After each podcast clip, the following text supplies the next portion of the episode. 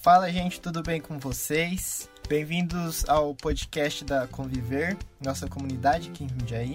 Eu sou o Bruno Maroni e nesse podcast a gente tem a oportunidade de pensar junto sobre a Bíblia, sobre o Evangelho, sobre discipulado, espiritualidade, com o propósito de aprofundarmos o nosso relacionamento com Deus, nossa relação com as outras pessoas e vivermos em missão no nosso mundo, nos nossos dias. À luz disso, a gente tem refletido sobre a Bíblia, olhando para ela com uma grande história que aponta para Jesus, o drama das Escrituras que ajuda a gente a viver em missão, que conduz a gente a uma vida missionária. Nos primeiros episódios, a gente falou sobre os atos iniciais desse grande drama, da criação e da queda.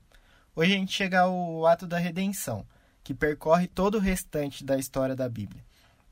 E a nossa ideia aqui, nesse episódio, é falar sobre a narrativa de um Deus que intervém, que escolhe e forma um povo para participar da operação resgate intencionada por ele para amor à criação. A gente vai ver aqui a misericórdia de Deus em cena e a fidelidade dele para com seu povo e toda a criação. Olhando para isso através de duas palavras muito importantes, fundamentais para a gente entender esse arco, esse ato da redenção: aliança e promessa. Bom, a promessa ela se movimenta na história da Bíblia. E um primeiro movimento a gente enxerga logo depois da queda. A gente vê um sinal de boa notícia, de que Deus ele vem até nós.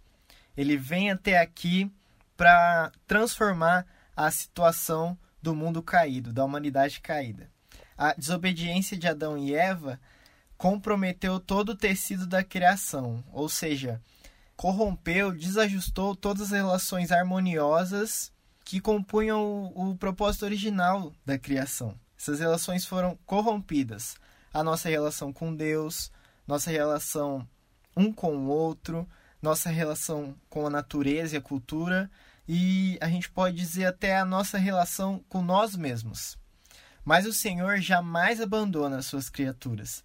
E desde a eternidade, desde lá do começo da Bíblia, a gente percebe que amorosamente ele tem tomado iniciativas para restaurar o seu mundo, para restabelecer a harmonia do seu reino. Esse é um primeiro movimento. Um segundo movimento a gente percebe acontecendo do Éden a Babel, podemos dizer. Aqui, nessas passagens da Bíblia, ali no início de Gênesis, a gente assiste com bastante pesar e até assustados a expansão do pecado no mundo a gente olha para a profundidade e para extensão que o pecado que começou no Éden toma, consumindo toda a humanidade, toda a criação e as relações. Até onde vai esse pecado? Essa é a pergunta. Em Gênesis 4, a gente vê a história de Caim e Abel, por exemplo, que é tomada de inveja, ira, egoísmo, até o assassinato. O pecado aqui corrompendo a relação familiar. Depois a gente percebe a descendência de Caim em um desenvolvimento muito rico, muito diverso, mas também movidos por perversidade e com um senso de autonomia à parte do Criador, distantes do Criador. Até que a gente chega em Babel, na Torre de Babel, a conhecida história da Torre de Babel. E ali a gente enxerga um monumento à autonomia, que é a ideia de engrandecer o próprio nome, como o, o texto diz. Em Babel, a gente vê um retrato da humanidade carente de identidade e desorientado, longe do Criador. A ideia por trás disso, por trás dessa narrativa, é de que longe do nosso Criador, com a nossa pretensa autonomia, a gente perde identidade e assim ficamos desorientados no mundo. Um terceiro movimento desse arco narrativo inicial do ato da redenção aparece na história de Abraão e dos demais patriarcas, que é a segunda parte do livro de Gênesis, depois da história da Torre de Babel. Essa narrativa maior dos patriarcas percorre todo o restante do livro. Então a gente vê as histórias sobre Abraão, Isaac, Jacó, até José. a gente vê a história de o drama de uma família chamada para participar da operação resgate de Deus. Ali em Gênesis 12, um novo arco narrativo começa. Deus escolhe um povo para servi-lo, para representá-lo na missão. Isso é tanto um privilégio quanto uma responsabilidade. Ou seja, o povo não foi escolhido simplesmente para viver para Deus e ficarem isolados do que acontecia ao redor, como se aquilo fosse, como se esse chamado fosse exclusivamente para o próprio benefício deles. Não, eles foram chamados, tiveram o privilégio de serem escolhidos, mas a responsabilidade de serem luz para as nações. Eles foram chamados para testemunhar. Deus faz uma promessa a Abraão, em um texto também muito conhecido da gente, ali em Gênesis 12. E o que Deus prometeu? Ele prometeu descendência, bênçãos e terra, resumidamente, mas com o propósito de, através de Abraão e da descendência dele, abençoar todas as famílias da terra. E o texto, ali em Gênesis 12, do versículo 1 ao 3, diz assim: Então o Senhor disse a Abraão: Saia da tua terra, do meio dos seus parentes e da casa de seu pai, e vá para a terra que eu lhe mostrarei. Farei de você um grande povo e o abençoarei. Tornarei famoso o seu nome, e você será uma bênção. Abençoarei os que o abençoarem, e amaldiçoarei os que o amaldiçoarem. E por meio de você, todos os povos da terra serão abençoados. Então, beleza. Essa é a promessa de Deus para Abraão. Ela se repete, Deus reafirma ela em Gênesis 15, 17 e corriqueiramente, recorrentemente, na história de Abraão, Deus recorda a ele essa promessa. Deus fez uma promessa e chamou Abraão para uma aliança, que é um tema central e recorrente nas Escrituras, em diversas partes das Escrituras. Na disciplina de teologia bíblica, a gente estuda isso, como alguns temas, a gente olha para alguns temas em diferentes sessões, em diferentes momentos da Bíblia e percebe para a gente entender como eles estão interligados. O tema da aliança é um deles e que aqui na história de Abraão aparece com muita clareza e muita centralidade. Aqui existe o foco no compromisso de Deus, do Eterno, com a sua própria aliança, apesar da obstinação de Israel. Ou seja, da relutância do povo para ser luz às nações, vivendo para si mesmos. Aqui tem algo importante para a gente destacar, um detalhe importante. A aliança do Eterno com seu povo, ela não é de igual para igual, até porque Deus é infinitamente fiel. E o povo, nós, seres humanos, somos constantemente infiéis. Mas essa narrativa mostra pra gente como a misericórdia divina atravessa todo o livro de Gênesis. E é o que diz lá em Gênesis 50, no versículo 1, lá no finalzinho do livro, que José diz aos irmãos dele quando eles reencontram com José no Egito: Vocês planejaram mal contra mim, mas Deus o tornou em bem, para que hoje fosse preservada a vida de muitos. Outro trecho interessante sobre isso bastante esclarecedor é uma fala do teólogo do Antigo Testamento Christopher Wright. Sobre Gênesis 12, ele diz assim: Gênesis 12, do 1 ao 3, portanto, dá início à história da redenção, história que se desenrola na história maior da humanidade. História maior que, no entanto, é claro, também está sob o controle soberano de Deus. E a história da redenção que agora começa é, na verdade, a história da missão. A missão que Deus assume para si mesmo, em seu compromisso categórico com Abraão e com sua descendência. Então, perceba que aliança, compromisso, promessa são elementos fundamentais desse arco narrativo. E, de fato, promessas e compromissos são vitais para a gente manter as nossas relações. Olhando para a relação de Deus com o seu povo, a gente enxerga a magnitude da fidelidade de Deus. Porque a gente quebra promessas, a gente tem dificuldade de manter compromisso nos nossos relacionamentos. E Deus o faz graciosamente, apesar dessa nossa dificuldade. Então, o quarto movimento desse ato inicial da redenção, a gente encontra no povo de Israel, no desenvolvimento da narrativa do povo de Israel, que em Gênesis 50, no finalzinho de Gênesis, na verdade, a gente aprende que o povo migrou para o Egito por conta da fome e se estabeleceu por lá e permaneceu lá pós o governo de José, o hebreu a gente nota que a promessa de Deus a Abraão tinha sido parcialmente cumprida, porque nesse momento a descendência de Abraão já é muito grande. Tanto é que a população hebreia cresceu tanto no Egito que isso despertou um incômodo muito forte no, no faraó e uma revolta. Isso levou à decisão da escravidão de Israel, de escravizar os hebreus, mas que acabou sendo um impulso para a saída dos hebreus ali daquela terra. O povo foi liberto pelos poderosos atos redentores de Deus.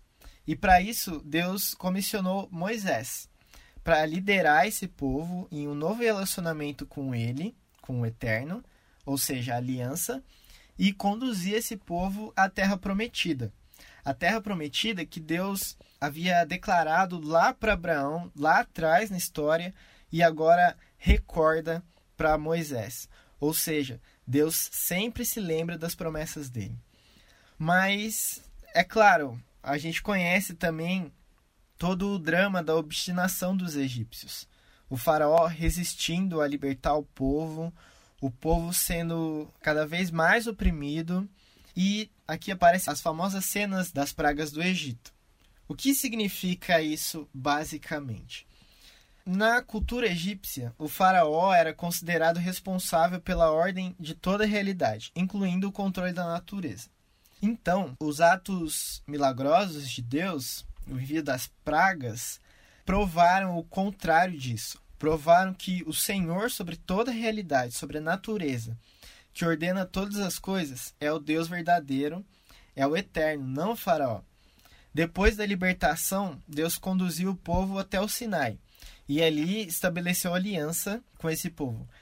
Esse modo de aliança era familiar para os hebreus porque era costume da cultura antiga uma espécie de estrutura de tratado entre o rei e os vassalos. Por exemplo, um rei resgatava um povo do domínio de outra, de outra nação, de outro império, por exemplo. E resgatando esse povo, eles estabeleciam um tratado. O rei ofereceria algo para esse povo e o povo ofereceria algo em troca. É claro, não se trata de uma analogia perfeita, até porque a gente disse, Deus é fiel e nós não somos. Mas o foco é que essa estrutura de aliança, de tratado, era familiar ao povo hebreu. Então Deus se comunica Deus institui a aliança dele, revela a aliança dele através disso. O relacionamento pactual entre Deus e o povo transformaria Israel em uma nação vitrine. Com que finalidade? Com a finalidade de demonstrar às outras nações como é viver sob o reinado divino, propósito original da criação. Por isso, todos os aspectos da vida dos hebreus devia ser ordenado pela palavra de Deus que se revelaria na lei. O objetivo da lei era orientar o povo para que eles fossem sacerdotes no mundo, ou seja, para que eles representassem Deus no mundo. A gente encontra a lei resumida, podemos dizer, nos Dez Mandamentos, mas ela se estende e se especifica ao longo de toda a Torá, que são os primeiros cinco livros da Bíblia: Gênesis, Êxodo, Levítico, Número e Deuteronômio. A, as ordenanças de Deus, os mandamentos de Deus, aparecem claramente em Levítico, Números e Deuteronômio.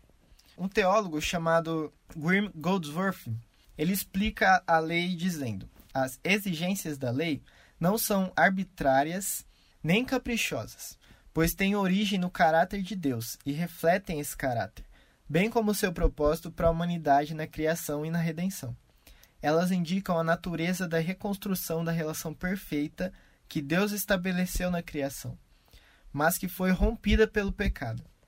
A lei é entregue ao povo escolhido de Deus para que esse povo, já redimido, saiba que a sua nova relação com Deus significa para o seu modo de viver. Israel, claro, se debateu para viver em santidade. E mesmo assim, Deus se manteve fiel e providenciou caminhos para a reconciliação entre o povo e ele, o Deus Santo. São os sacrifícios. Os sacrifícios tinham o propósito implícito, basicamente, de serem ações de perdão e de gratidão a Deus. Como se em alguns sacrifícios o povo hebreu dissesse obrigado, Deus, e, por outro lado, também dissesse me perdoe por não viver à luz daquilo que você tem revelado para a gente. A misericórdia do Eterno estava sobre o povo de Israel. A gente vê através dos sacrifícios. E mais, ali no final de Êxodo, a gente encontra também a narrativa extremamente descritiva e extensa da instituição do tabernáculo. E isso não toma boa parte do livro de Gênesis por acaso, mas porque é um momento decisivo ali para a narrativa da relação de Israel com o seu Deus. O tabernáculo mostra que Deus se fez presente. Deus decidiu habitar ali entre o povo. Isso lança luz ao propósito original da criação também. O propósito original da criação é vivermos com Deus aqui entre a gente, Deus habitando entre nós. Como a gente percebe, como a gente vê ali em Gênesis 3, quando diz que Deus caminhava com Adão e Eva. Sobre a instituição do tabernáculo, dois teólogos, o Michael Gorin e o Craig Bartolomeu, autores do livro Drama das Escrituras, que é uma importantíssima referência para as nossas reflexões, eles afirmam: as aparições ocasionais de Deus a Israel agora deram lugar à sua presença permanente em seu meio, e o tabernáculo vai com eles para onde quer que forem. Deus peregrina com seu povo.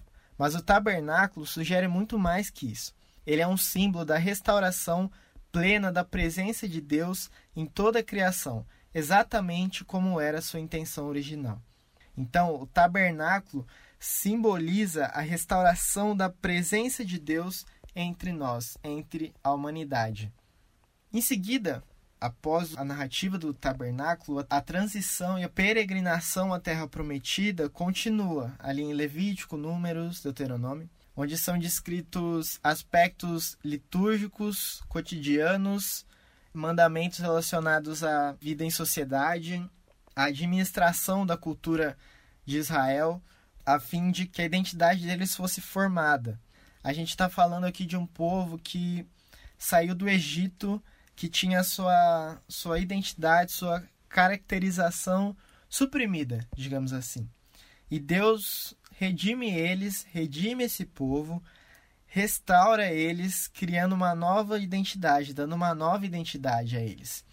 Uma identidade que, ao contrário do que foi relatado na história da Torre de Babel, uma identidade fundamentada em Deus, uma identidade alimentada pelo relacionamento e pela revelação de Deus, para reorientar assim a vida e anunciar essa possibilidade de redenção. Em Deuteronômio, no último livro do Pentateuco ou da Torá, ali na fronteira para entrar na terra prometida, Moisés recorda o povo dos feitos redentores de Deus, motivando aquelas pessoas à obediência à lei, compromisso com a aliança a gente percebe que a fé e a obediência geram vida e a incredulidade e desobediência geram morte. Então, o bem-estar do povo no novo lar que eles receberiam estaria totalmente vinculado ao amor a Deus e ao próximo.